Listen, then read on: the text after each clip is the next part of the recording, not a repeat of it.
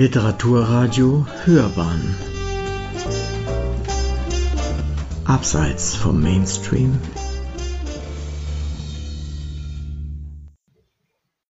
Mein Name ist Thomas Pigor und ich lese aus dem Buch La Gröte oder Sag nicht Kleinkunst. Das Buch ist ein Roman, eine Kleinkunstbibel und eine grafische Novelle. Äh, wenn man ein Buch schreibt, dann ist immer ganz entscheidend, was ist der erste Satz? Und ich habe nicht nur einen ersten Satz, ich habe drei erste Sätze. Also eigentlich wie Faust, der hat ja auch Prolog im Himmel, äh, naht schwankende Gestalten, den zweiten weiß ich nicht und der dritte bekannte Haben und Ach, Philosophie und so weiter. Ich habe auch drei erste Sätze und ich möchte anfangen mit dem ersten, ersten Satz. Das ist dann Prolog in der Hölle.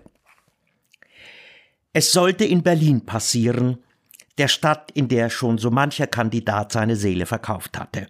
Es sollte in Berlin passieren, in einem der hoffnungsvollsten Augenblicke der jüngeren deutschen Geschichte, am Anfang der Mitte der 90er Jahre, als die Mauer schon eine ganze Weile gefallen war.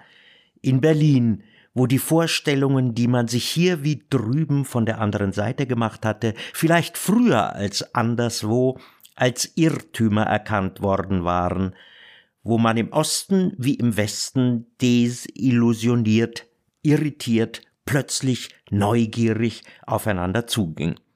In Berlin. Das ist der erste, erste Satz gewesen, der erste Prolog in der Hölle. Also wir haben schon mal äh, jetzt festgelegt, wo das Ganze äh, stattfindet. Also der zweite erste Satz ist, ich verachte Schriftsteller, die in der ersten Person schreiben. Das ganze Popliteratenpack, das sich seit Mitte der 90er Jahre mit nur einer Masche nach oben geschrieben hat.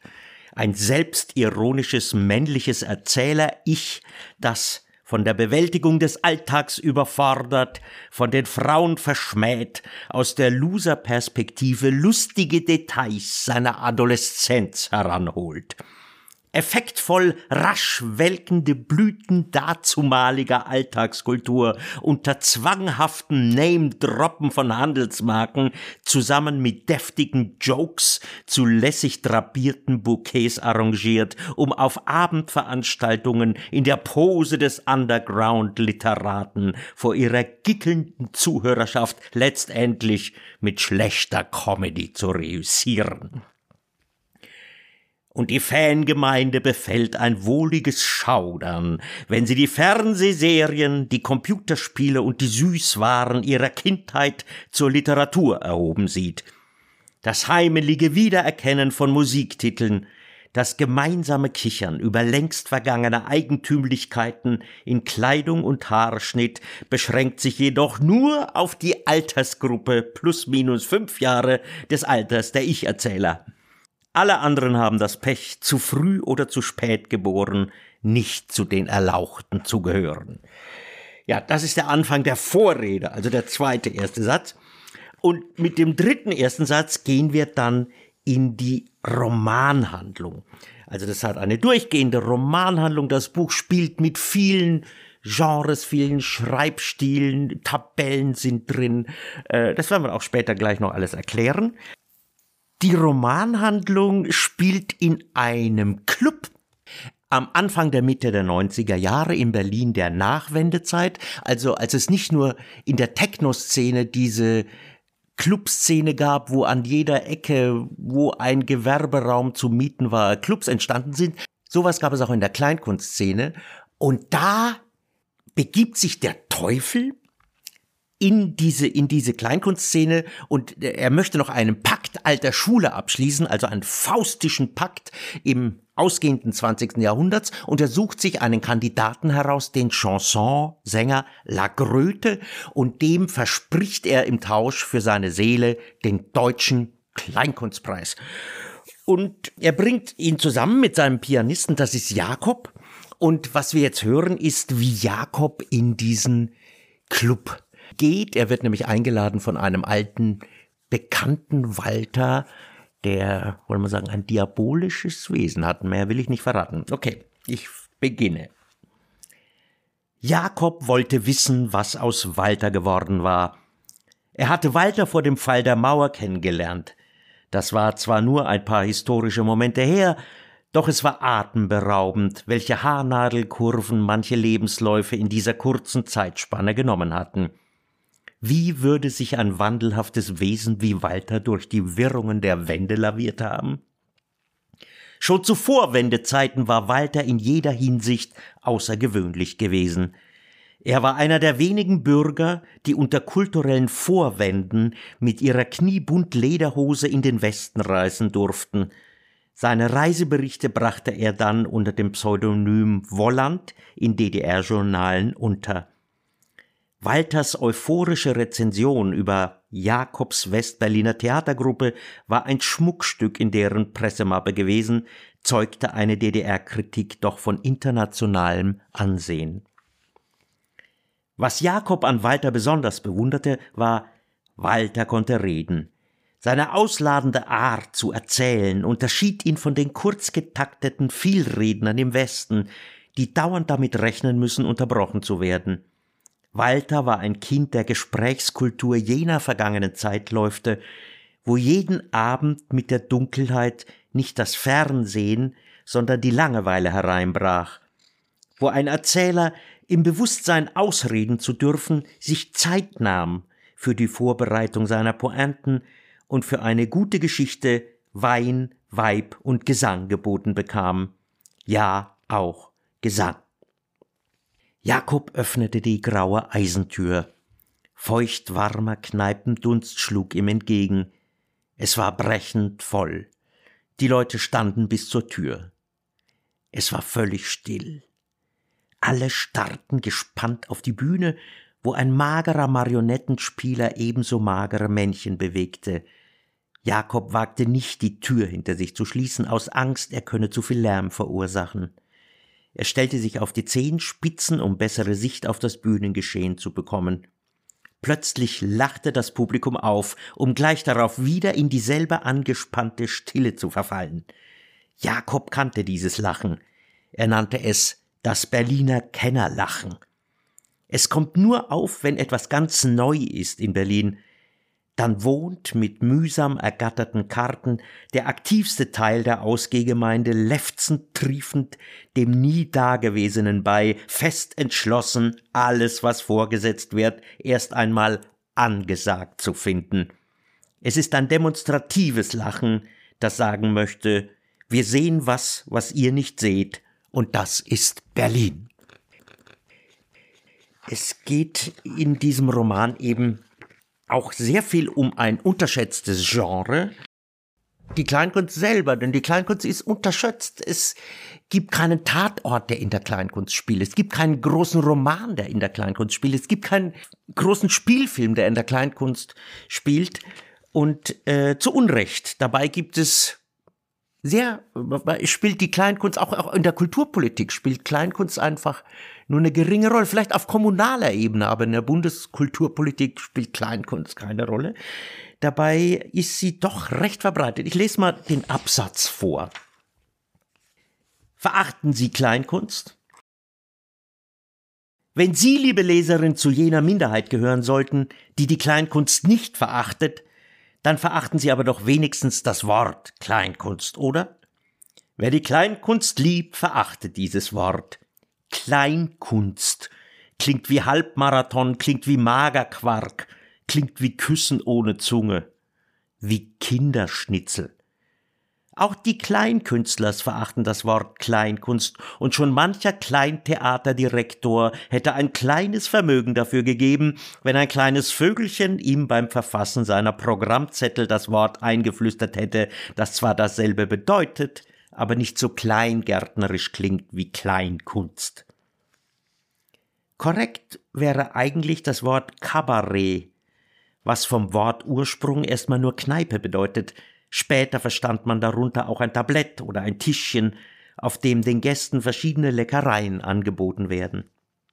In Deutschland ist das Wort Kabarett mit C jedoch vom Rotlichtmilieu gekapert und das eingedeutschte Kabarett bezeichnet nur einen Teilbereich der Kleinkunst, nämlich die Theaterformen mit politischem Inhalt.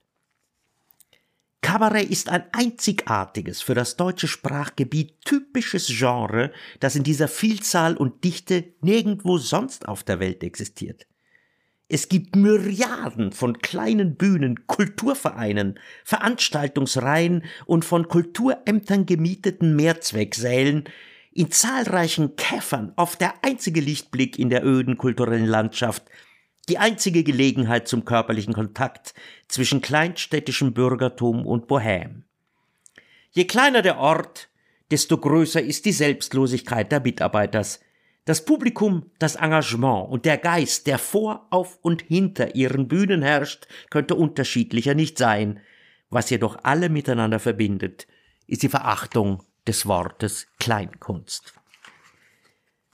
Traurig das Verhältnis des großen Theaters zu seiner kleinen Schwester, die völlige Überschätzung des schulischen Weges zur Schauspielkunst und der Dünkel, mit dem mittelmäßige Jungschauspielers mit Diplom ihren am Publikum geschulten Kabarettkollegen gegenübertreten, sind Legende.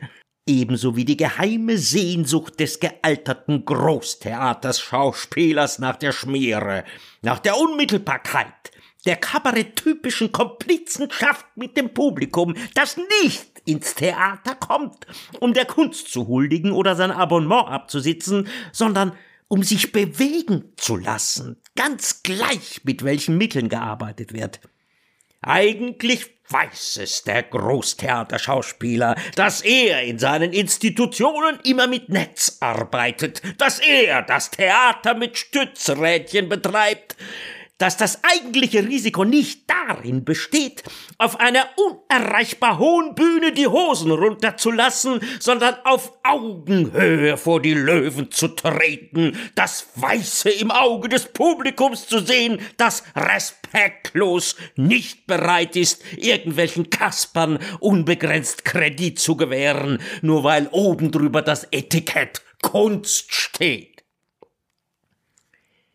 Die leibhaftige Präsenz einer anderen Welt lässt die Kabarettabende in der Provinz mitunter zu Kulminationspunkten des Aufruhrs werden. Unzählbar die Frauen, die nach einem solchen Abend anders über ihre Ehe dachten, unzählbar die Halbwüchsigen, die zu der Erkenntnis kamen, ebenfalls Talent für die Schauspielkunst zu haben und vom rechten Wege abkamen.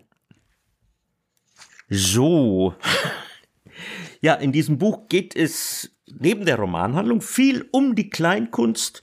Ich habe auch Register dabei, Gebrauchsanweisungen für alle, die Kleinkünstler werden wollen. Wie baut man ein Programm, ein Opening? Was mache ich mit dem Schluss? Die sieben Geißeln der Kleinkunst habe ich auch. Dazu gehören zum Beispiel Schnittchen oder Reinemacherfrauen in Hotels. Ich lese noch mal etwas vor über Siechtum, auch eine Geißel der Kleinkunst. Ein Kleinkünstler wird nicht krank. Warum sollte er auch? Niemand ersetzt ihm den Verdienstausfall. Der Berliner Verwaltungsbeamte meldet sich durchschnittlich 35 Tage im Jahr krank. Jakob in all den Jahren kein einziges Mal. Lagröte viermal Stimme, als gar nichts mehr ging. Bei vollem Verdienstausfall für Künstler, Veranstalter, Techniker, Küche und Service alle haben unbezahlten Zwangsurlaub bei vollen Unkosten. Das glaubt einem der normale Arbeitnehmer nicht, wenn man es ihm erzählt. Lohnfortzahlung im Krankheitsfall, für die einen kurz vor Menschenrecht, für die anderen ein Gruß aus dem Wolkenkuckucksheim. Und nicht nur Kleinkünstler können ein Lied davon singen, auch hier geht ein Riss durch Deutschland von oben bis unten. Zum Glück gibt es körpereigene Bühnenhormone, die den Körper schmerzunempfindlich machen und das Immunsystem zu Höchstleistungen beflügeln. In der Regel geht man auch mit Fieber auf die Bühne. Doch wenn es dumm läuft, haben zwei Zentimeter entzündete Schleimhaut am Stimmband eines Sängers, rechnet man alles zusammen, den Verlust von fünfstelligen Summen zur Folge. Nicht regelbare Klimaanlagen, überfallartige Umarmungen von erkälteten Freunden, zugige Garderoben, ein reisender Vokalist ist zahlreichen Gefahren ausgesetzt. So, das war das Sichtum als eine Geißel. Haben wir noch eine Geißel? Vielleicht mache ich noch die Zweitlacher, das ist auch sehr interessant. Zweitlacher. Die Frage, warum bei gleichem Programm an verschiedenen Abenden das Publikum völlig unterschiedlich reagiert, beschäftigt von jeher alle, die mit der Bühne zu tun haben. Mir ist nicht bekannt, dass es Untersuchungen darüber gäbe, die Applausfreudigkeit des Publikums mit dem Luftdruck, der Luftfeuchtigkeit oder der Temperatur in Verbindung zu bringen, was prinzipiell denkbar wäre. Ausschlaggebend ist meiner Meinung nach die zufällige Anwesenheit von Erstlacherinnen. Jene glücklichen Menschen, die in der Lage sind, als Erste drauf loszulachen, wenn alle anderen schweigen und somit den übrigen eine Pointe signalisieren. Erst dann lauscht der Rest des Publikums dem eben Gehörten nach und reagiert ebenfalls. Zweitlacherinnen lachen niemals auf.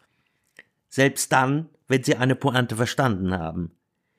Sind nur wenige dieser wertvollen Erstlacherinnen im Raum, kommt schwerlich Stimmung auf, das Publikum schmunzelt still vor sich hin, das anspornende Ping-Pong zwischen Bühne und Publikum, das gegenseitige sich hochschaukeln, kommt nicht zustande. Nur etwa ein Zehntel der Bevölkerung sind echte Erstlacherinnen, davon sind über 80 Prozent Frauen. Willkommen, liebe Gäste, bei der 192. Folge der Sendung Hörbahn on Stage. Ich bin Uwe Kulnig vom Literaturradio Hörbahn. Heute dreht sich alles um einen ganz besonderen Gast, der uns im Radio besucht. Es ist der Kabarettist und Autor Thomas Pigor. Der bekannte Kabarettist schrieb ein Buch, das mir irgendwie mit dem zu tun zu haben scheint, was seit Jahren sein Metier ist. Es heißt La Gröte, Sag nicht Kleinkunst. Wer ist mein heutiger Gast?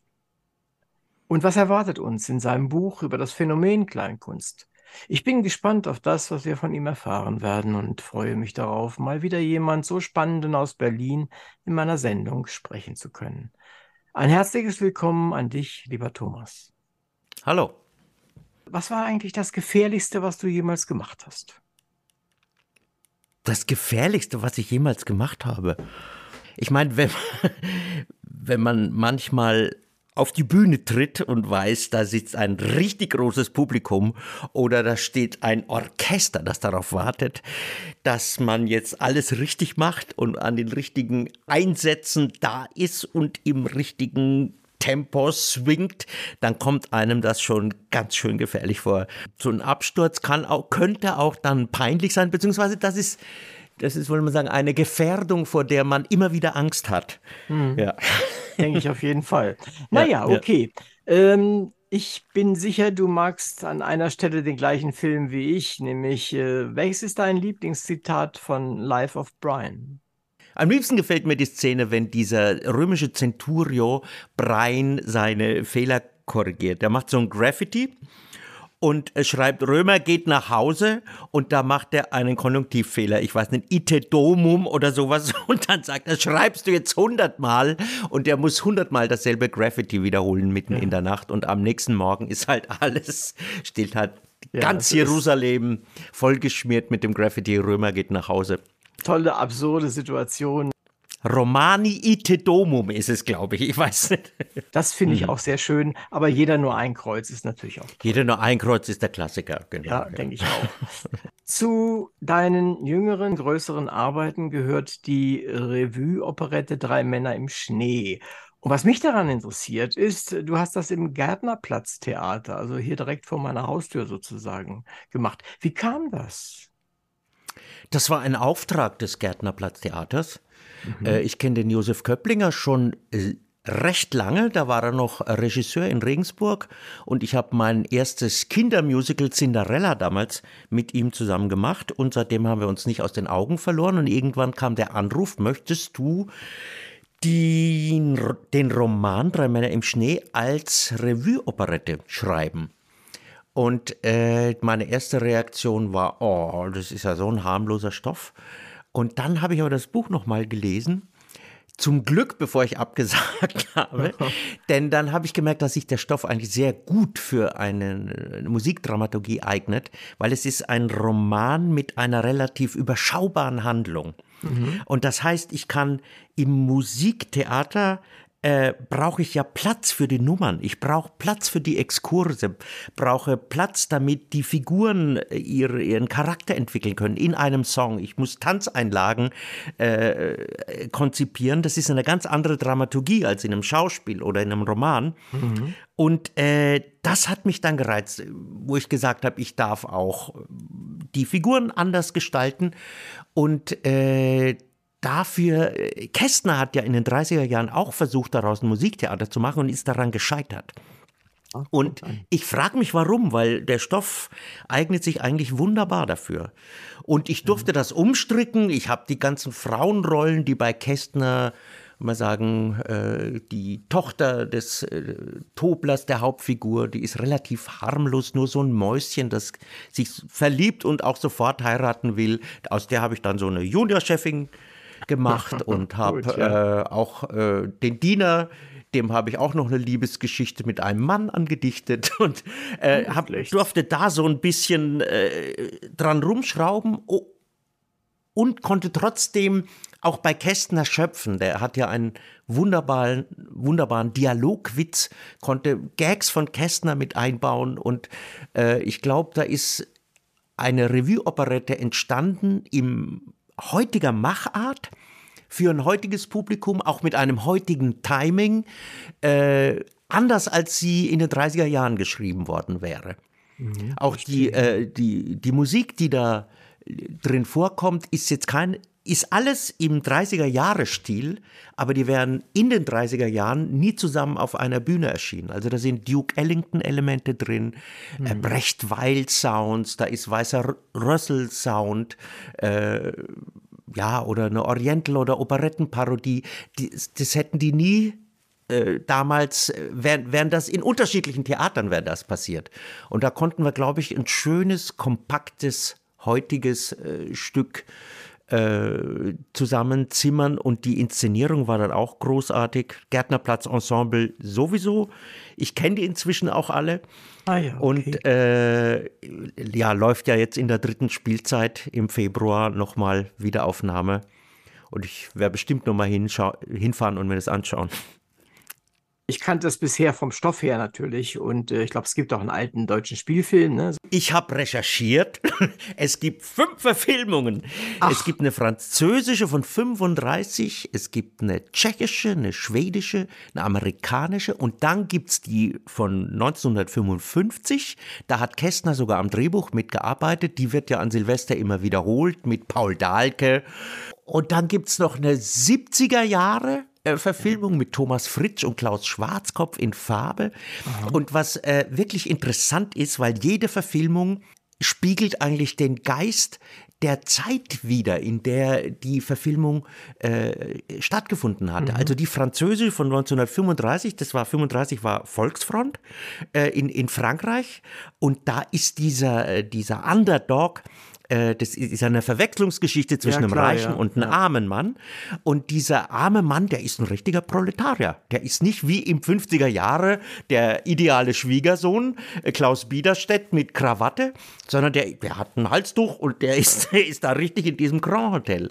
Und äh, die amerikanische ist wirklich eine Screwball-Comedy, wo sie auch ziemlich an der Dramaturgie geschraubt haben, noch eine zweite Wendung eingebaut haben, um dem Ganzen noch mehr Tempo zu verleihen. Und die 70er Jahre Verfilmung spiegelt den Zustand des deutschen Kinos in den 70er Jahren wieder. Mhm, verstehe. Ja. Also hört sich ja. wirklich sehr spannend an. Also es ist, ist ja. bestimmt ein tolles Projekt gewesen. Äh, die Zusammenarbeit mit dem Gärtnerplatz, die wird auch im nächsten Jahr weitergehen. Wir werden im Juli Premiere haben mit einer nagelneuen Operette. Äh, das ist eine Bearbeitung eines Stückes von Georges Feydeau, eine Komödie, die heißt O, O Amelio. Und äh, da habe ich versucht, eben Feydeau ist ja praktisch der Meister des Boulevardtheaters, des Vaudeville. Mhm. Verwechslungsgeschichten, Liebesgeschichten und er, was mich begeistert hat, ist sein unbändiger Wille zu amüsieren. Und da habe ich mir eben auch so ein Fedot-Stück vorgenommen und daraus eine Operette gemacht, so wie man das früher auch gemacht hat. Man hat ja oft äh, Lustspiele genommen und die äh, zu musikalischen äh, Komödien umgearbeitet. Und da werde ich auch äh, selber mitspielen. Hey, toll. Habe ich beschlossen. Ich Schön. werde die Mutter spielen. Die, ja, was sonst? Die, ja, genau, was sonst. Die Frau Deschner und die werde ich dann auch im fränkischen Dialekt spielen. Ah, okay, verstehe. Das ist, Ja. hört, sich, hört sich sehr spannend an. Ja, kommen wir nochmal zu, zu deinen Programmen zurück. Du hast zusammen mit Benedikt Eichhorn einige Preise bekommen. Nun kann man aus deinem Buch auch hier und da durchaus herauslesen, dass das mit den Preisen so eine Sache ist. Wie ist da deine Einstellung zu diesen Preisen? Naja, wenn man einen Preis bekommt, äh, das ist natürlich erstmal schon eine Anerkennung. Äh, das freut einen in der Regel.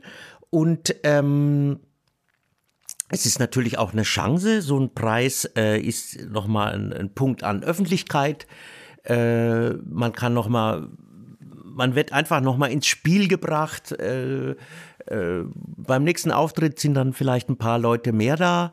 Und äh, es gibt allerdings, äh, muss ich sagen, halt in der deutschen Kleinkunstszene auch eine, äh, wollen wir sagen, es gibt sehr viele Kleinkunstpreise und gerade so kleine Städte haben irgendwann entdeckt, äh, dass sie äh, relativ günstig an Kleinkunst kommt, wenn sie einen Preis ausloben mit einem gewissen Preisgeld und dann einen Wettbewerb machen.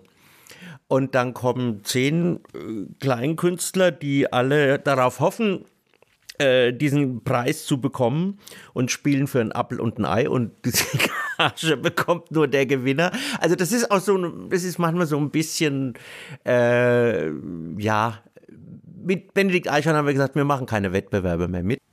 Es ist ja auch Wettbewerb. Es ist, es ist das Schöne in der Kleinkunst, dass es eben nicht wie beim Sport ist, dass, es- dass, dass es so eine Hierarchie gibt, sondern äh, wir spielen alle und wer soll dann bewerten, welcher besser ist? Das ist ja oft Äpfel mit Birnen vergleichen. und Durchaus, ja, ja, ja, es durchaus. ist, äh, also dieser Wettbewerbsgedanke, sobald die den ernst nehmen, sobald die den wirklich ernst nehmen, dann bin ich eigentlich emotional immer draußen.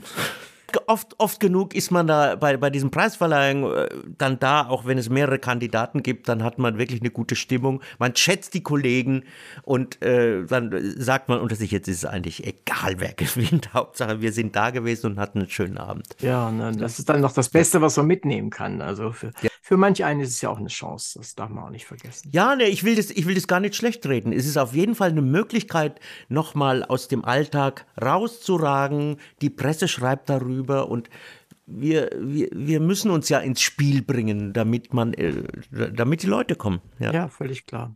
Du hast auch äh, viel Radio gemacht, deine eigene Sendung hast du gehabt und äh, in dem Zusammenhang fällt mir die Frage ein, was hältst du eigentlich von dieser ganzen neuen Podcasterei?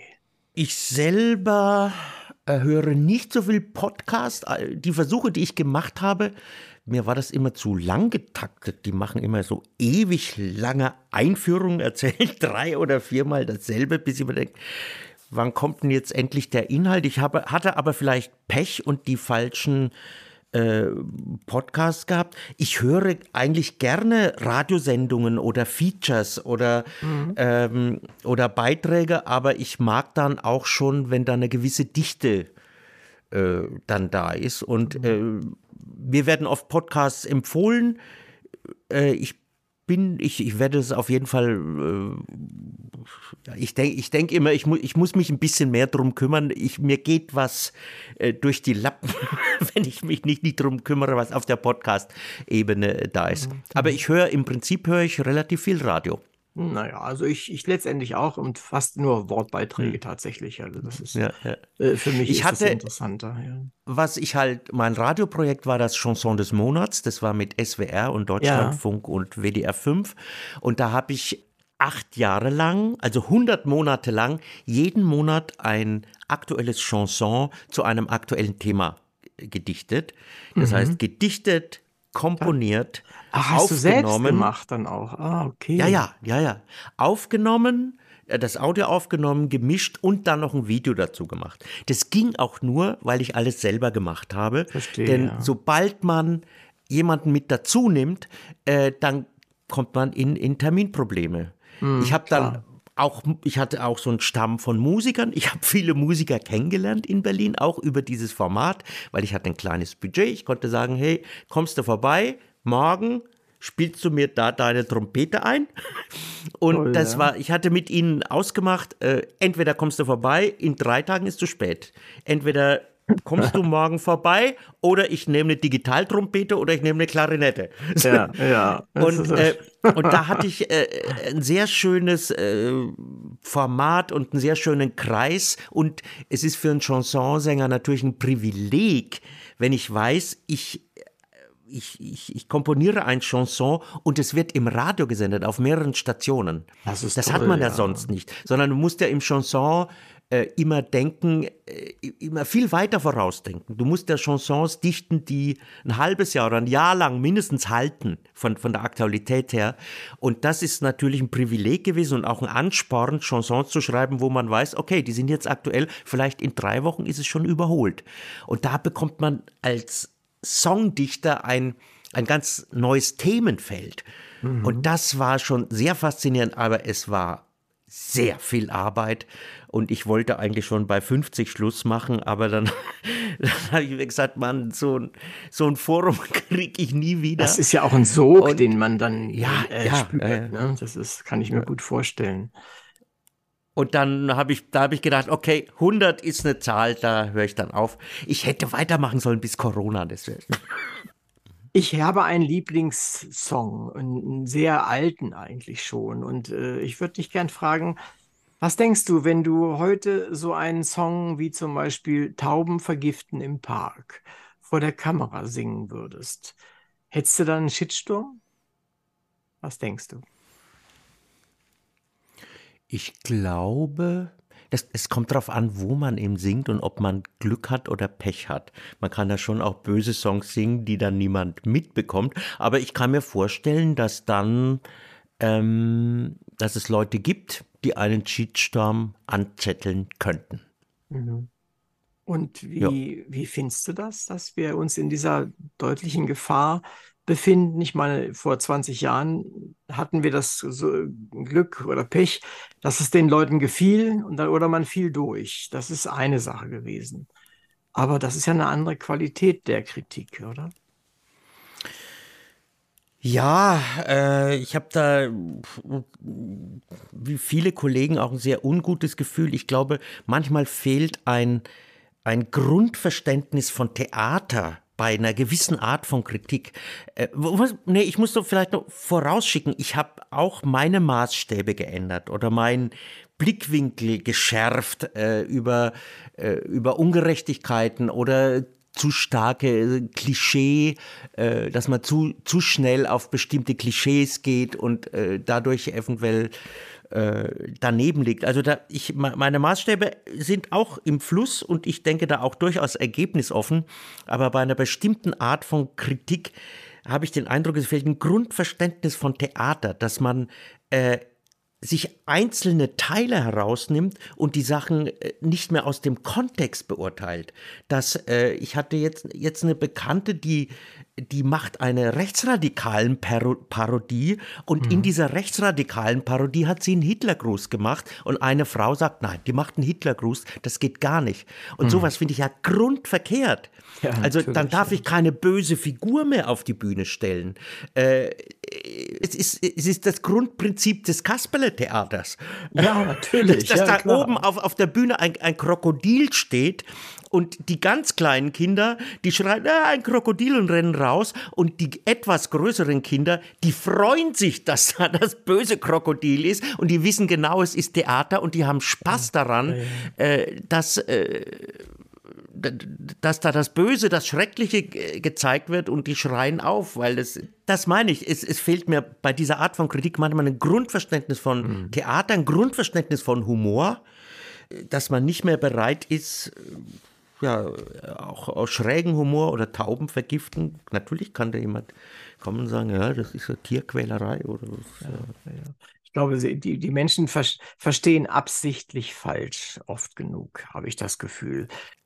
Ich finde äh, die Diskussion auch, ich finde es schwer zu argumentieren. Ich habe auch noch nicht den Schlüssel gefunden, wie man das schlüssig, äh, schlüssig argumentiert. Diese Diskussionen haben oft eine Gefahr, dass sie sehr prinzipiell werden, sehr äh, nicht solidarisch geführt werden, sondern mhm. oft sehr konfrontativ geführt werden.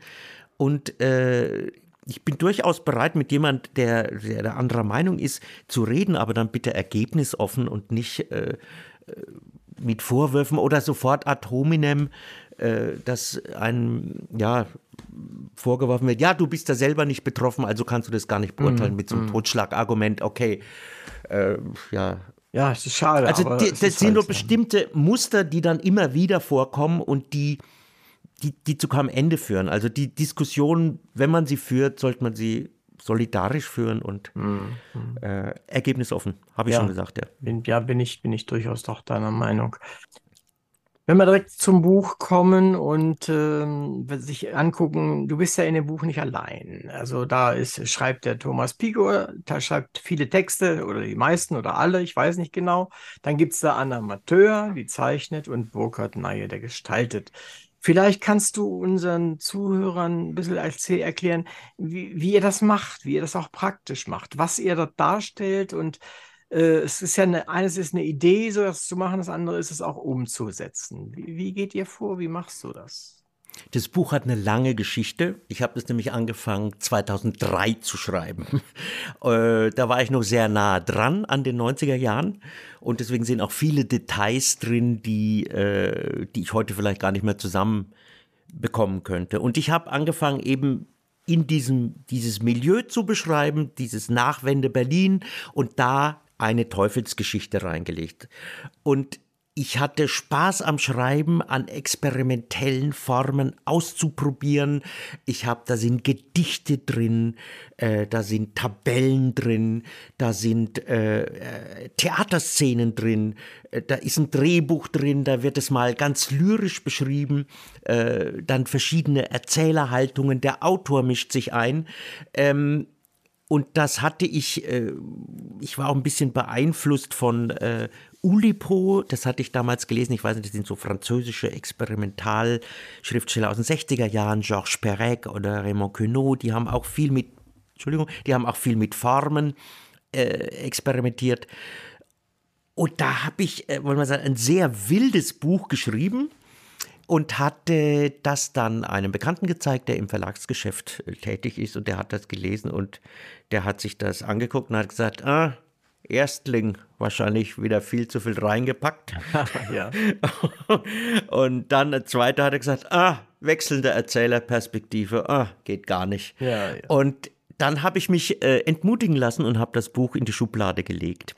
Und dann hatte ich einen Amateur kennengelernt. Wir haben zusammen im Tibi am Kanzleramt in einer Operette zusammengespielt und wenn man da ja, mehrere Monate spielt, hat man auch viel Leerlauf in der Garderobe und ein Amateur ah, ja. hat immer an ihrem iPod gezeichnet, an ihrem iPad ja. äh, gezeichnet und äh, sich gelangweilt und die hat dann gesagt, zeig mir mal dieses Buch, von dem ich gehört habe, das in der Schublade liegt, weil es geht ja über Kleinkunst. Und die hat das durchgelesen und hat gesagt, das muss unbedingt raus, weil das ist der Blick auf die Kleinkunst, wie ihn noch nie jemand gemacht hat. Du musst das rausbringen und ich mal die, die Bilder zu den Kapiteln dazu. Und äh, das war nochmal ein Anlass, das Buch nochmal zu überarbeiten. Es war da zehn Jahre her, deswegen manche Sachen waren überholt, manche Sachen habe ich auch inzwischen anders gesehen. Ich habe es dann nochmal richtig überarbeitet und habe das dann eben Burkhard Neie angeboten. Das ist ein Buchgestalter, der sehr vielseitiger Grafiker, der hat alle unsere Plakate gemacht, der hat auch die unsere CDs gemacht, mit dem arbeiten wir schon lange zusammen.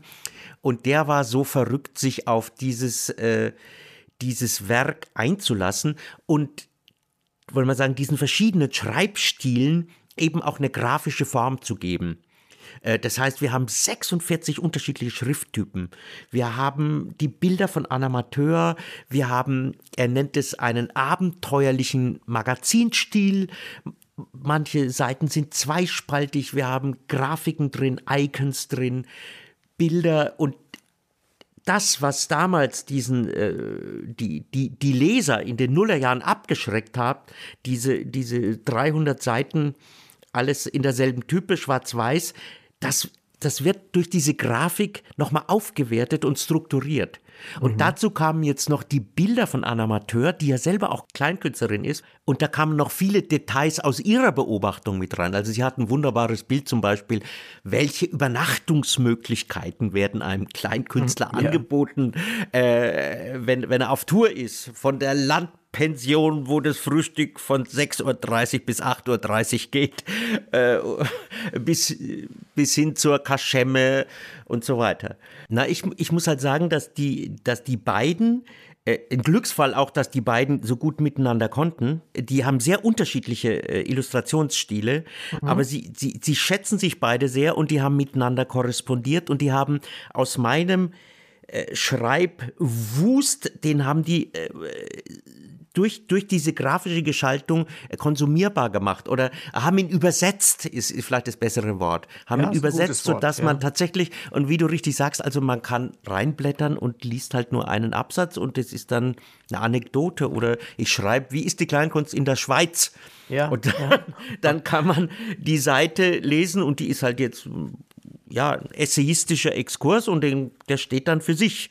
Ja, ja, und das ist das Schöne daran. Es ist jetzt kein Buch, was man von, von vorne nach hinten atemlos durchliest. Im Gegenteil. Es das kann etwas, man aber. Das kann man ja, aber. Der Faden, der Faden geht durch. Und man muss aufpassen, dass in einem essayistischen Exkurs nicht irgendwo doch der rote Faden wieder auftaucht. Ja, nee, also, können tut man das. Das finde ich auch nicht schlecht. Nein, ja. gar nicht. Nur, man muss es nicht tun, sondern äh, du, du, du wirfst mir Dinge hin äh, auf den verschiedensten Seiten, über die ich einfach mal eine Weile nachdenken kann. Und das mhm. ist doch eine, eine, eine, eine, tolle Geschichte. Also ich finde das, ich finde solche Bücher gut, muss ich ehrlich gestehen. Mhm. Ja. Also ich habe, äh, ich habe jetzt jetzt noch mal, ich habe leider erst später gelesen ähm, über die Romantiker und zwar das war, wie hieß das Buch von Andrea Wulff, fabelhafte Rebellen.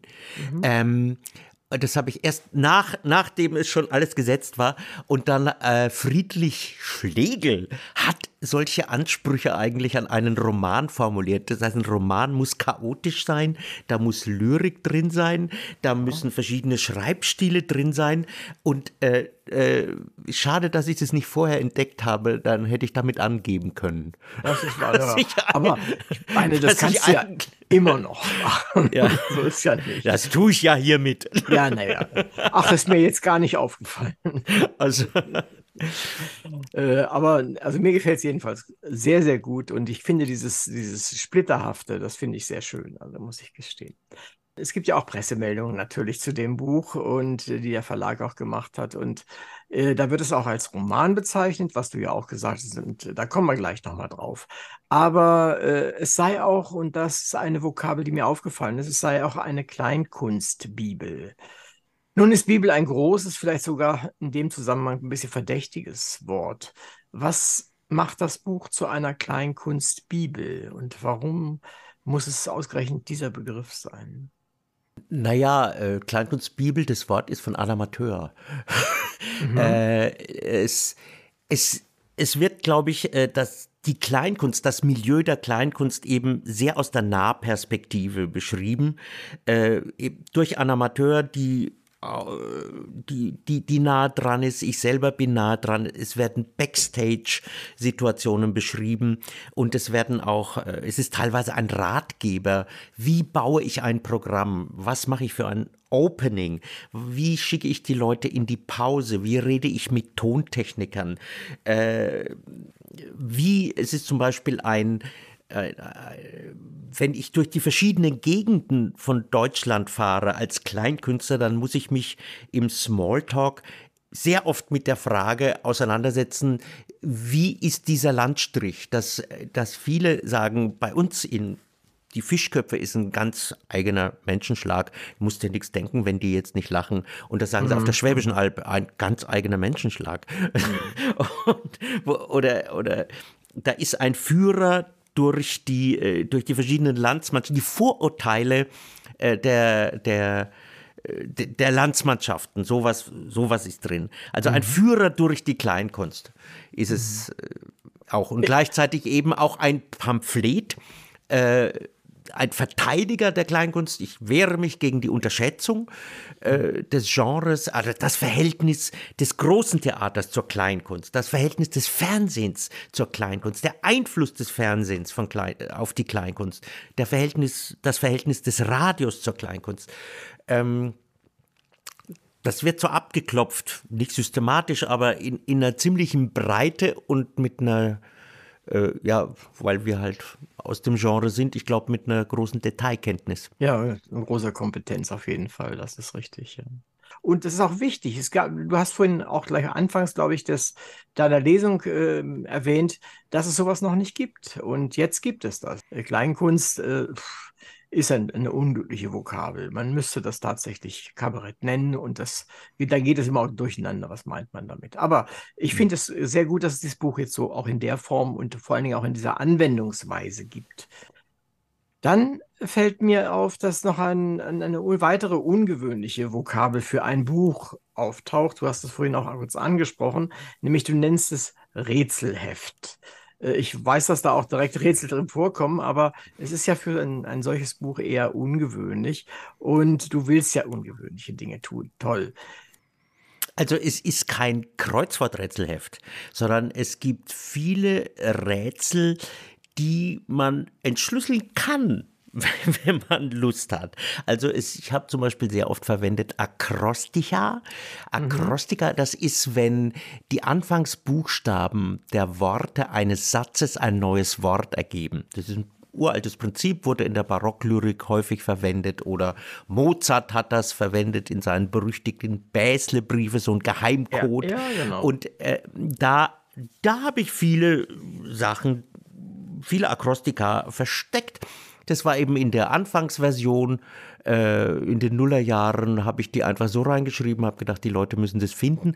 Wir haben jetzt eine kleine Hilfe eingebaut. Burkhard Neier hat eine sehr schöne Lösung gefunden, dass wer es entdecken kann, kann diese Akrostika äh, lösen. Dann Anagramme sind sehr viele drin.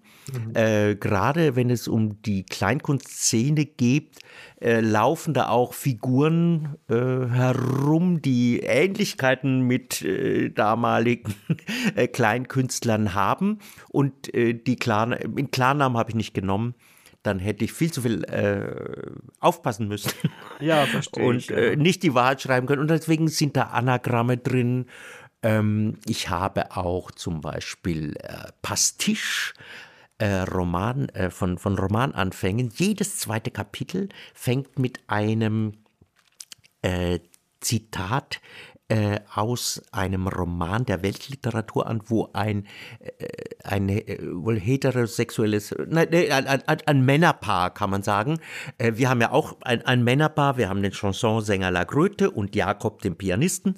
Die, dieses Paar läuft durch den Roman und dann sind Anspielungen auf Don Quixote, auf Don Giovanni, auf Robinson Crusoe oder äh, Diderot und muss man nicht kapieren, aber kann man kapieren, wenn man Lust hat. Oder es ist mal eben, was ich eben genannt habe, mit den regionalen Eigenheiten. Da spielt dann Flaubert, äh, das, äh, der hat der Dictionnaire des Idées reçues und so weiter. Äh, da sind, oder ein bisschen Gedicht, ist irgendwo an einem Absatz ein Gedicht versteckt. Ähm, das ist, äh, was ich am Anfang genannt habe, diese, äh, die, diese Experimentalschreiber, äh, die Ulipo, die haben das Prinzip der Contrainte etabliert, beziehungsweise der Contrainte ist, eine, ist ein Prinzip, das heißt, ich selber, ich erlege mir selber eine Einschränkung mhm, Verstehe, ja. auf, damit ich in meiner Kreativität zu anderen Lösungen komme. Nicht immer das naheliegendste schreibe, das, was ich gerade sagen will, sondern eine Einschränkung. Also das bekannteste ist Perec, der hat einen Roman geschrieben, in dem der Buchstabe E nicht vorkommt. Mhm. So, sowas. Und solche Sachen habe ich dann auch diese Einschränkung, hat, hat jeder, der, der, der Gedichte schreibt, der muss sich an die Reime halten. Und du hast manchmal einen wunderbaren äh, Inhalt und findest aber einfach keinen Reim auf diesen Inhalt, deswegen musst du es irgendwie anders formulieren. Das ist für mich als Songschreiber natürlich mein tägliches Brot. Und ich habe mir in diesem Roman eben auch willkürliche andere Kontrants gesetzt. Zum Beispiel ist ein Absatz drin, wo ich sage, hier muss äh, die Worte von der Mond ist aufgegangen. ja, vorkommen. Und der muss in diesem Absatz vorkommen. Also, und das kann man entschlüsseln. Es gibt kleine Hilfen, wie man sowas entschlüsseln kann. Deswegen ist es so ein literarisches Rätselheft, kein Kreuzworträtsel. Allerdings äh, habt ihr das gut gemacht, auch, auch formell gut gelöst, dass ihr eben eben gerade bei den äh, Agristika, da habt ihr dann auch äh, die Buchstaben rot gekennzeichnet äh, zumindest nicht alle, aber wahrscheinlich viele. Und da kann man dann gucken, was heißt denn das eigentlich? Ihr weist schon sehr schön darauf hin. Ich habe das auch gemacht dann tatsächlich beim Lesen hm. und äh, bin in der Regel dahinter gekommen, was ihr damit meint dann. Aber es ist schon manchmal sehr knifflig und das ist so ein zusätzlicher Kick. Das hat mir, hat mir wirklich gut gefallen, muss ich gestehen. Ja, man muss auch nicht alles rauskriegen. Nee, das denke ich mal. Aber äh, es war schon spannend, dann einfach dann zu gucken, was heißen denn jetzt diese. Sie gehen ja durchaus auch mal über zwei Zeilen. Also jedes Wort dann mit irgendeinem, beginnt mit einem gekennzeichneten Buchstaben. Und das ist schon manchmal etwas herausfordernd. Also das hat mir gut gefallen. Es war, war, war auch witzig und es war. Äh, ja, ich finde immer schön, wenn jemand mir ins Gehirn greift und sagt, nur mach doch mal, nur sieh mal zu. Und das, das macht ihr an der Stelle recht gut, wie ich finde. Also mir hat das gut gefallen. Dann taucht auch noch äh, bei der Beschreibung deines Buches auf eine grafische Nouvelle. Ähm, und es steht dort auch was sowas wie als künstlerischen Magazinstil, illustriert mit den scharfsinnigen Bildern von Anna Mateur und ihrem präzisen, ironischen Blick. Du hast auch schon darüber gesprochen und ein bisschen uns Einblick äh, gegeben. Aber vielleicht kannst du uns da noch ein bisschen mehr darüber sagen, über das, was sie malt, was sie zeichnet, was, was dort drin ist in dem Buch. Ja, ich habe ich hab, ich hab gesagt, es sind, äh, sie hat sehr viele Details, es sind teilweise Wimmelbilder, äh, wo man wirklich äh, äh, suchen kann und sie hat den Roman sehr genau gelesen, was mich gefreut hat. Also nicht nur irgendwie, ich mache eine Grafik und ich lasse mich stimulieren und dann entwickle ich meine eigene Fantasie. Sie hat sehr genau damit beschäftigt und da drauf ihre eigene Bilder. Sie hat am Anfang, es ist ja so eine, wie sagt man, so Klappenbroschur Mhm. Und in der Inneren der Klappe hat sie eine wunderbare Deutschlandkarte, Deutschland-Österreich-Schweiz-Karte gemalt äh, aus der Sicht einer Kleinkünstlerin. Das ist ein wirkliches Wimmelbild. Da geht von Fettnapfhausen bis hin zu Open Air mit Dauerregen. Äh, die paar Spielorte sind genannt und Anekdoten aus der Kleinkunst, zum Beispiel, mhm. dass die Tontechniker bei jedem Soundcheck sagen, wenn Leute drin sitzen, klingt es nochmal ganz ja, anders. Das kenne ich auch, ja. ja genau. Und äh, also das ist ein Wimmelbild, den gibt es auch als Poster. Und wir, wir nehmen an, der wird, der wird dann bei Veranstaltern oder bei Agenturen vielleicht im Büro hängen, hoffen wir. Ja, das ist natürlich schön. Nee, also das, das gefällt ja. mir gut. Ja, aber auf jeden Fall hört sich das nach einer sehr, sehr schönen Zusammenarbeit an und äh, es findet sich auch kein Moment der Langeweile. Etwas und das hast du ja auch gesagt, äh, du willst beschreiben, was passiert da eigentlich auf der Bühne, neben der Bühne, vor der Bühne und so weiter und so fort, wenn du deine, deine ähm, Programme äh, zum Besten gibst, sagen wir es mal so. Mir ist ein Teil aufgefallen, über den ich vorher noch nie nachgedacht habe, nämlich du sprichst in deinem Buch davon, einen Text das erste Mal zu hören, sei etwas ganz Besonderes. Du forderst auch Respekt vor diesem ersten Mal und sagst dann auch durchaus, es gibt halt nur dieses eine erste Mal. Kannst du uns da noch ein bisschen mehr zu sagen, was du damit ausdrücken möchtest? Ja, das ist, äh, da gibt es ein ganzes Kapitel drüber, als sich die beiden Figuren, der Sänger und der Pianist, zum ersten Mal begegnen und zum ersten Mal an einem Text arbeiten. Und das, da steige ich ein bisschen tiefer ein wie arbeitet man zusammen? Wie, äh, wie vertont man einen Text? Wie vertont man einen Text nicht? Und ähm, da gibt es ein Prinzip, das kenne ich eben selber auch. Ähm, ist mir häufig begegnet, wenn ich einen Text zum ersten Mal jemanden vortrage, dann ist das Gegenüber ein einziges Mal in der Situation der unbefangenen Zuhörerin, ähm, die wenn man ihn zum zweiten Mal spielt, weiß man da schon, wie er ausgeht, weiß man, wie die Pointe ist. Dieses erste Mal aufnehmen und dann äh, die Reaktion zu beobachten oder zu beurteilen, das ist ganz wertvoll. Nach dem, nach dem ersten Mal ist es weg. Und äh, es ist im privaten Umfeld, und ich spiele immer das meinen Freunden und ich meinem privaten Umfeld vor, auch um eine Reaktion zu testen, ähm, mich ärgert es immer sehr, wenn ich diesen Moment nicht finde. Äh, mhm. Äh, wenn ich sehr lange warten muss, bis jemand mal sagt, aber hey, der Song dauert drei Minuten, können wir uns mal hinlegen, spielen dir vor und jetzt mal Ruhe und jetzt hör doch mal zu. Und dann macht jemand was nebenher oder mhm. dann klingelt das Telefon oder guckt in die SMS rein oder fängt an mittendrin zu kommentieren, wenn ich den Song noch gar nicht fertig habe und versaut einem damit die Pointe. Und äh, da erwarte ich von meinem Gegenüber und mein soziales Umfeld weiß es inzwischen, wie empfindlich ich da bin, äh, dass man sagt, ich möchte bitte diese Aufmerksamkeit haben. Und äh, das könnte man auch noch erweitern, wie sehr Aufmerksamkeit in der heutigen schnelllebigen Zeit und der Multitasking-Zeit, wo wir alle auf gleichzeitigen Ebenen agieren, wie sehr ungestörte Aufmerksamkeit, wie wertvoll die ist. Ähm, das ist auch eine Sache, die ich im Theater äh, schätze. Das ist eigentlich unglaublich, dass es so einen Raum wie Theater gibt, dass Leute sich zusammenfinden, alle ihre Handys ausschalten und anderthalb oder zwei Stunden jemanden zuhören. Mhm. Einfach sich darauf einlassen, was jemand sich ausgedacht hat und dafür auch noch bezahlen. Mhm. Ähm, ich weiß nicht, wie viele Räume es noch in der jetzigen Zeit gibt. Früher in den, äh, als es, als es keine Medien gab oder die in ihren Spindstuben und Wärmestuben zusammen saßen und die Langeweile da war, ähm, das habe ich ja auch in, in diesem Text gerade äh, auch erwähnt, da war Aufmerksamkeit viel selbstverständlicher oder äh, dass, dass, dass man jemandem zuhört. Und dieses kostbare Gut Aufmerksamkeit wird, äh, wird immer kostbarer das ist etwas Wertvolles. Die muss man sich auch verdienen.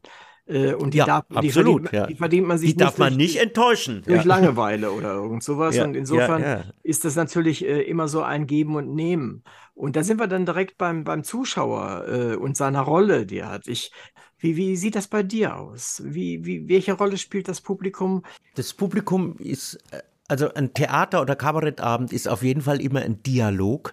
Äh, ich, Im Kabarett, wir haben Lacher, wir haben Reaktionen, wir haben manchmal Zwischenrufe. Äh, ich habe die Gesichter Sie, sieht man ja häufig auf Kabarettbühnen, man sieht die erste Reihe oder manchmal ein ja. bisschen weiter. Und das beeinflusst einem auch im Spiel.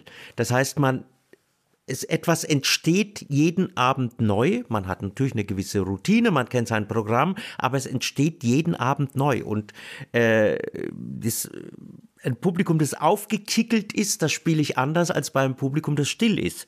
Mhm. Und ähm, auf der anderen Seite ist auch das Publikum ein Regisseur, gerade wenn ein äh, Programm neu ist dann probiere ich das aus. Dann probiere ich das zuerst im sozialen Umfeld aus, dann probiere ich das ähm, vor kleinem Publikum aus. Äh, wenn wir ein neues Programm haben, fahren wir erstmal 10, 12 Auftritte in kleinere Spielorte und stellen das noch um. Man muss ja manchmal Song umstellen, auch, auch einfach die Reihenfolge der Songs ist manchmal ganz entscheidend für die Wirkung eines Songs. Man mhm. muss wissen, wo sind die Pointen. Manche Sachen muss man erklären äh, und glaubt, oder manchmal glaubt man, etwas erklären zu müssen und stellt dann am Publikum fest, nein, das wissen die doch alle. Mhm. Und dann entwickelt sich ein Programm, anhand des Publikums. Das heißt nicht, dass man dem Publikum nach dem Mund redet, aber dass man lernt, mit den Reaktionen des Publikums umzugehen und dann eben auch sein Programm darauf äh, adaptiert. Mhm. Also das Publikum ist auch ein Regisseur. Kann ich gut nachvollziehen. Und damit sind wir eigentlich bei dem wirklichen Inhalt meiner Frage, die ich daran anschließen wollte, nämlich, das ist ja ein großer Unterschied zu deinem Buch zum Beispiel. Da hast du kein Publikum erstmal. Da, da musst du ein fertiges Programm abliefern, fix und fertig. Wie, wie geht's dir damit? Na, ich habe auch das Buch rumgezeigt im sozialen Umfeld. Es gab einige, die haben das gelesen. Mhm. Äh, ist schwierig bei diesem Buch, weil es geht ja schon um zwei Figuren, die ähnlich sind wie Pigor und Eichhorn, aber sie sind ja nicht Pigor und Eichhorn. Wir sind in diesem autofiktionalen Feld und äh, die Leute, die mich gut kennen, haben dann oft immer gefragt, ah, wer ist das jetzt? Und das ist eigentlich die ja. falsche Herangehensweise. Und deswegen waren zum Beispiel zwei Leserinnen, die mich nicht kannten, die waren mir sehr wertvoll, weil die die kennen auch das Milieu der Kleinkunst nicht und die haben das gelesen und haben mir dann zweiseitigen Brief geschrieben, wie sie das fanden. Das war oh. für mich ein sehr wertvolles Feedback und wie gesagt, ich bin als Kabarettist, ich bin gewohnt, mit den Reaktionen umzugehen und ich, äh, ich richte mich auch dann danach oder ich drehe an ein paar kleinen Schrauben von Wirkungen, die mir nicht gefallen oder Missverständnissen. Äh, ich habe auch dieses Buch rumgezeigt. Mhm, verstehe. Und dann hast du, ja, das ist dein Publikum, dein Vorpublikum sozusagen gewesen. Ja. Und ja, äh, ja das ist, das ist, glaube ich, insbesondere für dieses Thema auch sehr wichtig, könnte ich mir vorstellen. Ich bin jetzt natürlich auch sehr gespannt, wie dieses Buch wirkt, ob es über diesen, äh, diesen Kreis äh, Kleinkunst, äh, unser Publikum, ob, ob es darüber hinausgeht. Weil mhm. wir spielen ja seit Jahrzehnten in einem bestimmten Wirkungsrahmen und äh, ob jetzt darüber zum Beispiel, es sind ja durchaus literarische Geschichten mit drin, ob es äh, die, die vielleicht eine ganz andere Leserschaft anziehen könnten als jetzt ein Kabarettpublikum. Und das wird jetzt sehr spannend. Ich, jetzt haben wir zwei Kritiken, die sind beide sehr gut gewesen, aber jetzt schauen wir mal, ob, ob jetzt Zeitungen schreiben, die, mhm. die nichts mit Kleinkunst zu tun haben. Ja? Mhm, mhm verstehe ich, ja. Ah, ich drücke die Daumen auf jeden Fall. Ähm, ein bezogen auf letztendlich ein, eines der Kapitel, die du geschrieben hast, ist äh, folgendes. Unser Gespräch läuft ja nun jetzt schon eine Weile. Wir reden ja schon eine Weile miteinander. Daher äh, komme ich mit einem kurzen Text um die Ecke, den ich gelesen habe, den der von dir ist. Und zwar schreibst du, ich zitiere nur auszugsweise, nur ganz kurz, Gute Interviews zu geben ist ein Kapitel für sich. Man muss sich als erstes darüber klar werden, in welcher Sendung man sich befindet, ob man in einer Kultsendung munter drauf lospoltert und möglichst Kurztaktik Bonbons absondert oder ob man in einer Kultursendung versuchen muss, die Ernsthaftigkeit seiner Kunst überzeugend zu behaupten und ein Anliegen vorzutäuschen. Die sportliche Herausforderung besteht darin, eine möglichst große Zahl von Variationsmöglichkeiten an Antworten auf zum Beispiel äh, Standardfragen anzubieten. Was meinst du? Wo stehen wir gerade mit unserem Gespräch? Na, wir haben ja, wir haben uns sehr viel Zeit genommen und wir kamen ja richtig schön ins Plaudern und ich konnte ein paar Sachen erzählen, die ich sonst nicht in Interviews erzähle. Also zum Beispiel das mit der Kontrant ist ja ein bisschen vertrackt und äh, da nimmt man normalerweise, lässt man das weg, damit das Inter damit man seine Argumentation noch zu Ende bringen kann. Also bisher sind wir schön im, im Plaudern drin. Also ja. An einer kleinen Stelle, und du hast sie vorhin schon ganz kurz äh, gedroppt, die, die, die Vokabel, haben wir ein gemeinsames Stück Schicksal, auch wenn es nur ein ganz kleines ist. Nämlich in Punkt 17 sprichst du über Schnittchen. Ja, es geht um die Verpflegung auf Tour, wenn man längere Touren macht und ähm, abends um 8 Uhr eigentlich auf dem Höhepunkt seiner Kraft sein muss, vom, vom Biorhythmus des Tages her gesehen. Und ähm, es spielt tatsächlich eine große Rolle, was man vorher gegessen hat. Also es gibt Auftritte, erinnere ich mich, wo ich einfach nicht zum Essen kam, mit Hunger auf die Bühne sind und dann eine riesenhohe Fehlerquote hatte. Mhm. Und Veranstalter sind sich oft nicht bewusst, gerade in Großstädten, äh, wo die nicht so die, die Tourkünstler kennen, sondern eher die großstädtischen Künstler, die dann zu Hause gegessen haben, wenn sie zum Theater gehen. Mhm. Ähm, äh, du kommst dann manchmal an Veranstalter Spielorte, wo wo nicht, nichts zu essen gibt. Oder sie geben einem Gutschein in die Hand und sagen, Gutschein für 20 Euro, hier ist euer Essensbon. Und dann sagen, wo soll man den einlösen? Ja, weiß ich jetzt auch nicht. Ja, super. Das kann man gebrauchen. Es ist, sowas. es ist wirklich anders und das ist auch auf, auf dieser Tourkarte äh, eingezeichnet, wenn du nach Frankreich gehst dann, äh, da haben wir auch mal gespielt und da ist es bei allen Erfahrungen so. Erstens mal, der Künstler kommt ins Theater rein, dann hören alle Techniker auf zu arbeiten, die kommen die Leitern runter und sagen erstmal guten Tag. Und dann stellt man sich vor und man lernt sich kennen und weiß, sind die lustig oder wie sind die drauf? Und dann kommt die Frage, essen wir vorher oder hinterher? Und das wird geklärt. Und dann ist es oft tatsächlich so, dass in Frankreich wirklich die ganze Crew zusammenhockt und zusammen ist Techniker, Veranstalter und, äh, und Künstler wirklich und da hat man so ein Gefühl, man ist so auf einem auf einem, auf einem kleinen Boot, das irgendwie durch den Abend schippert und das ist in deutschen Theatern selten der Fall. Es gibt Veranstalter, die sind gute Gastgeber.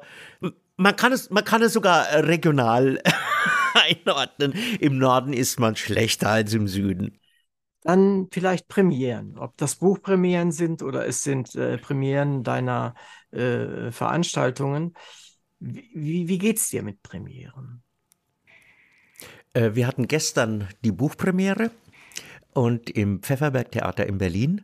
Ja. Und äh, das war für uns sehr spannend, äh, weil an der Premiere dann kommt Anna Amateur war da und die Verleger waren da und äh, das heißt, man kann nicht so viel vorbereiten. Das hat, man hat viele offene Situationen und es ist eine Mentalitätsfrage. Benedikt Eichhorn und ich, wir sind nicht so gute Improvisatoren. Wir sind eher Inszenierer und Verstehe, wir ja. arbeiten äh, fein die Pointen raus und das, das Timing. Und deswegen war das für uns sehr spannend. Wir haben ein bisschen was äh, geskriptet und ein bisschen äh, Benedikt Eichhorn hat den Moderator gespielt. Wir haben ein paar Songs eingebaut. Und dann kam Anna Mateur dazu und die hat sich sogar an Songs von uns äh, drauf geschafft und hat den wunderbar gesungen. Und dann hatten wir eine Gesprächsrunde mit den Verlegern. Äh, es war eine sehr gelungene Premiere. Wir waren sehr erleichtert, aber es war richtig aufregend, weil so wenig festgelegt war. Hm, verstehe, ja. Und Benedikt Eichhorn hat, äh, der ja jetzt mit dem Buch nichts zu tun hat, der hat auch wunderbar mitgespielt. Wir überlegen auch, ob wir eine äh, Mischung ein, ein, ein Veranstaltungsformat vorbereiten, wo wir eine Leseshow oder ein Lesekonzert, ich weiß nicht, wie man es nennen soll, machen, wo Benedikt Eichhorn den Moderator spielt und dieses Buch vorstellt und dass der Anlass ist für ein Songprogramm, ein Best-of-Programm und dass wir das auch auf Kleinkunstbühnen spielen. Wir wissen noch nicht genau, wie wir es machen und wie wir es nennen, aber ich glaube, aus diesem Buch zu erzählen und auch die Songs, die in dem Buch vorkommen, dann zu spielen, könnte eine interessante Form sein. Wir sind noch am Suchen. Ja. Ich hätte an alles Mögliche gedacht mit eurem Buch, aber nicht, dass ihr einen so ausführlichen und interessanten Anhang hinten dran gehängt habt. Warum hast du das gemacht? Ja, das hat viel auch mit den Rätseln zu tun. Ich glaube, wenn man in den Anhang geht, bekommt man teilweise den Schlüssel zu den Rätseln oder kann über diesen Anhang ja. zu, zu den Lösungen kommen. Wir wollten da ein bisschen Hilfestellung leisten. Mhm. Gerade das Kapitel 21 für Rätselfreunde. da kann man sehr viel rauskriegen, sag ich mal nur ganz rätselhaft. Okay, okay. Äh, mit Akrostika und dann hinten auch diesen Nachschlage.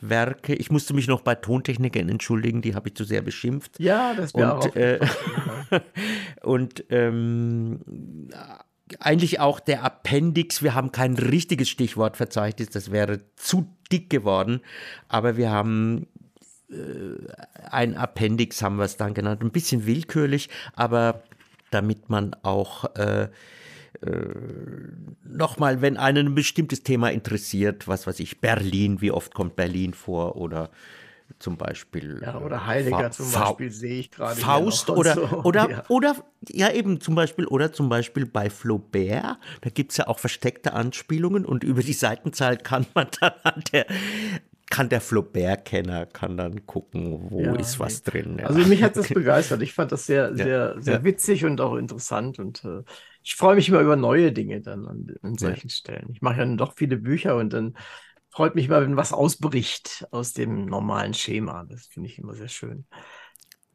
Ja, das, ist, das freut mich jetzt. Das ist jetzt zum ersten Mal, dass das jemand wertschätzt. Das war viel Arbeit. Danke, danke. Ja, ja, ja. Jetzt kommen wir tatsächlich so langsam zum Ausschleichen aus unserem, wie ich finde, sehr angenehmen Gespräch mit dir. Ich hatte neulich eine Sendung mit Andreas Altmann. Ich weiß nicht, ob du ihn kennst. Das ist ein recht hm. bekannter Reiseschriftsteller und äh, der auch äh, selten ein Blatt vor den Mund nimmt. Ich glaube, er hat gar kein Blatt. Er benutzt in seinem Buch den Begriff neue Weinerlichkeit. Wenn ich dir diesen Begriff einfach so rüberreiche, was könntest du dir denn darunter vorstellen? Neue Weinerlichkeit. Hm, neue Weinerlichkeit? Ja, bezieht sich auf unsere Gesellschaftszustand. Ja, ja, ich kann mir schon was darunter vorstellen, dass man äh, leicht verletzt ist und verletzt ist oder glaubt, jemand anders könnte äh, verletzt worden sein es gibt ja was, was ich, äh, kleine Aggressionen, passive Aggressionen. Es gibt viele Arten von Aggressionen. Es gibt Unterschiedlichkeit, wie man damit umgeht. Man ja. kann äh, zurückgeben. Resilienz ist der Gegenbegriff. Äh, oder man kann sich in eine Weinerlichkeit flüchten. Vielleicht meint er das damit. Also, dass man sofort anklagend wird, du hast mich jetzt verletzt. Ja, Und ja. Ähm, ich denke, in einem äh, für eine ausgeglichene Persönlichkeit, die muss beide Register spielen können. Man muss sagen können, hey, du hast mich jetzt verletzt, das geht gar nicht. Und man muss aber auch zurück können und sagen, hey, und dann fällt einem vielleicht ein flotter ja. Spruch ein, der einem, der dann richtig kontra geht oder geht voll in die Konfrontation oder mhm. oder steckt es einfach weg und sagt, ach komm, mhm. noch einmal quatschen. Die, also ich glaube, die Palette der äh, Reaktionsmöglichkeiten sollten wir alle trainieren. Das ist äh, sicherlich eine gute Aufforderung, das sollten wir ja. tun. Wie geht es dir mit deinem Buch? Ich meine, du hast gestern die Premiere gemacht. Ich kann mich erinnern, die Patricia hatte mir das auch geschrieben. Und äh, ist alles drin? Wie sind deine Erwartungen? Na, ich habe schon Druckfehler gefunden, die ich jetzt nicht sage.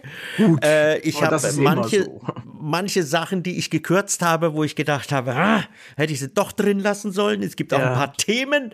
Äh, zum Beispiel hätte ich noch gerne was über Reimkultur gesprochen, äh, geschrieben. Ähm, äh, das ähm, das ist, sind jetzt, ich fange sofort mit den negativen Sachen an. Im Prinzip, als das Buch rauskam und ich sah, hatte es in den Händen und es ist wunderbares Papier, es ist alles schwarz, es ist fantastisch gedruckt. Äh, teilweise die Bilder von Anna Amateur, die sind teilweise sehr sehr kleinteilig und das ist alles scharf. Oh, ja. äh, man hat es in der Hand. Ich blättere durch. Es gibt dann manche Lieblingsstellen, die ich dann tatsächlich, obwohl ich x-mal Korrektur gelesen habe, nochmal einfach aus Freude am Absatz nochmal durchlese. Ähm, ich bin stolz auf dieses Buch und bin sehr neugierig, wie es jetzt ankommt. Ich habe noch nicht so viel Feedbacks bekommen. Mhm. Und äh, man braucht ja auch eine gewisse Zeit, bis man durchsteigt. Also eben, wie gesagt, mein soziales Umfeld, bestimmte Bekannte, auch gerade in der Kleinkunstszene. Was werden die Kollegen dazu sagen? Ja, die klar, wissen ja alles. Sagt er, oh, da liegt er falsch. Oder das kann man doch wirklich so nicht mehr sagen. Äh, ja, es, die Kleinkunstszene unterliegt ja auch einem gewissen Wandel und ich habe viel über die 90er Jahre geschrieben. Also ich bin sehr gespannt, wie dieses Buch eingeordnet wird und beurteilt wird. Ja, das bin ich auch. Und äh, also jedenfalls für, für unsere Sendung hier ist es ein, ein Gewinn. Und ähm, also ich bin sicher, du wirst da gute, vor allen Dingen auch von Kollegen wirst du gute äh, Antworten haben, beziehungsweise gute Stellungnahmen bekommen. Hast du eine Frage an mich? Schreibst du auch selber? Ich habe jetzt nicht gegoogelt. Ja? ja, ja, ja, ja. Ich schreibe auch nicht so sehr viel, aber ich schreibe auch selbst, ja. Schreibst du auch im satirischen Bereich? Wenn du so willst, schon. Ich habe ein Buch, ich glaube, letztes Jahr was herausgebracht. Da geht es um, um Esoterik. Ich habe beruflich ganz viel mit ganz vielen Esoteren zu tun gehabt. Mhm, mhm. Und äh, ich wollte eigentlich, als ich aufhörte, wollte ich an mit dem Job, wollte ich auf äh, eine Abrechnung schreiben. Und aus dieser Abrechnung ist aber genau das Gegenteil geworden, nämlich ein Buch, in dem man sich kaputt lachen kann, weil es, es wimmelt vor Ironie und vor, ja, und das war das Beste, was ich machen konnte, weil dadurch kann ich darüber lachen, dadurch kann ich es wegschieben und. Ja, hört sich interessant an. Liebe Hörerinnen und Hörer, heute sprach ich mit Thomas Pigor, seines Zeichens Kabarettist und Autor. Seine Texte, und damit meine ich seine Kabarett als auch seine Buchtexte, sind kein sanftes Säuseln, keine neue Weinerlichkeit, keine Worthülsen und auch keine Einschlaftexte. Was sind sie dann? Hören Sie einfach hin, lesen Sie das Buch, sehen Sie sich an, was er und seine Mittäter da arrangiert haben.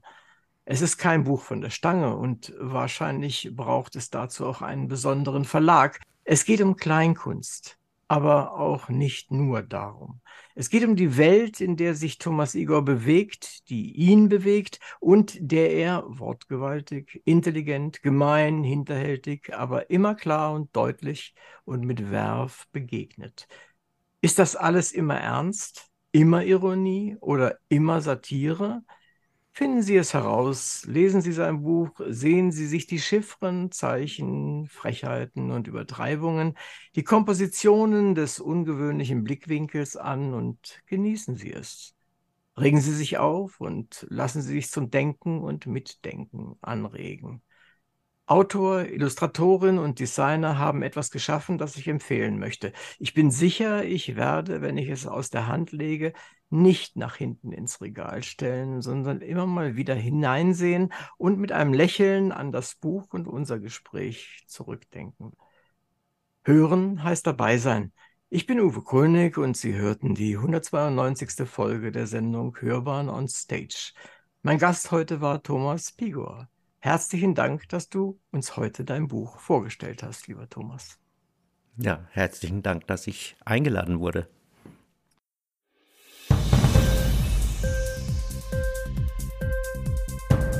Dir die Sendung gefallen?